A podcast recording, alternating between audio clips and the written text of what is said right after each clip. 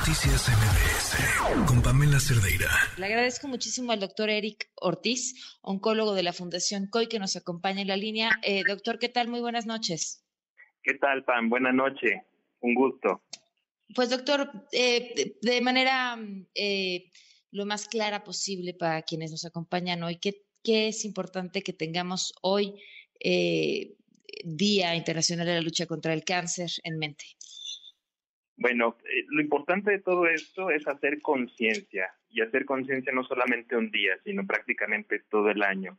Y es que el cáncer de mama prácticamente es la principal neoplasia o el principal tumor que estamos diagnosticando. Y aparte de eso, es el tumor por el cual mueren más mexicanas actualmente y también ha desplazado como principal causa de muerte a nivel mundial este, al cáncer de pulmón, entre otras. Entonces, la importancia de esto es de que entre más temprano lo diagnostiquemos, mayores son las posibilidades de tratamiento y mayores las posibilidades de un tratamiento exitoso. Eh, doctor, oíamos que la tasa, según los reportes del INEGI del día de hoy, es de 18 mujeres por cada 100 mil. ¿Ha evolucionado de alguna manera que llame la atención esta tasa a lo largo de los años? Sí, yo creo que, bueno, de, hecho sí, ha habido mayores eh, casos diagnosticados y creo que también tiene que ver con las cuestiones de política y también de conciencia en, la mujer mexicana. Pero aún así, con todo esto, estamos quedándonos muy cortos.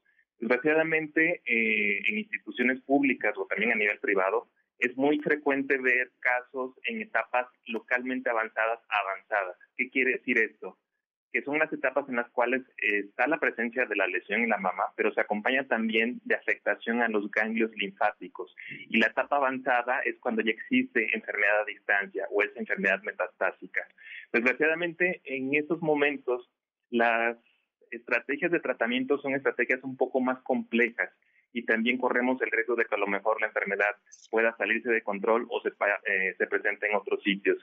Entonces, la importancia de todo esto es que podamos detectarlos en etapas tempranas, justamente cuando podemos hacer uso de una cirugía, donde a lo mejor los esfuerzos eh, hacen que sea menos complejo el tratamiento, pero también algo muy importante, entre más tardía la etapa en la cual se diagnostica, también son mayores los costos, tanto a nivel institucional como a nivel este, privado. Y ahí creo que eh, también es algo muy importante. ¿En dónde podemos encontrar información confiable sobre cómo debemos revisarnos? Eh, de hecho, en Internet existe también una mayor apertura a la información eh, sobre cómo hacer la, eh, revisión o la autoexploración. Incluso en las páginas de Secretaría de Salud, en las páginas del IMSS, también podemos encontrar diagramas o, infografías respecto a cómo hacerlo.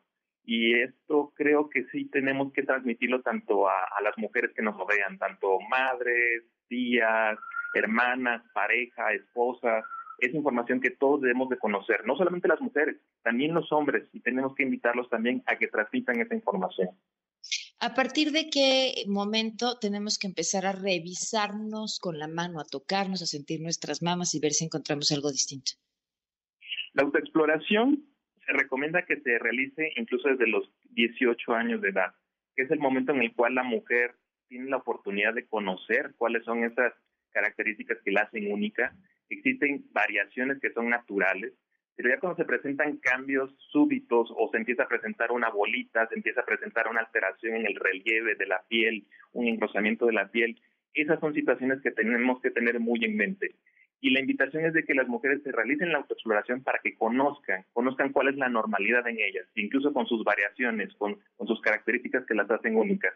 Y cuando se presenta algún dato de alarma, inmediatamente acudir con su médico. Pues doctor, muchísimas gracias por habernos acompañado. Un gusto, Pam. Saludos, buenas noches. Buenas noches, un abrazo. Noticias MBS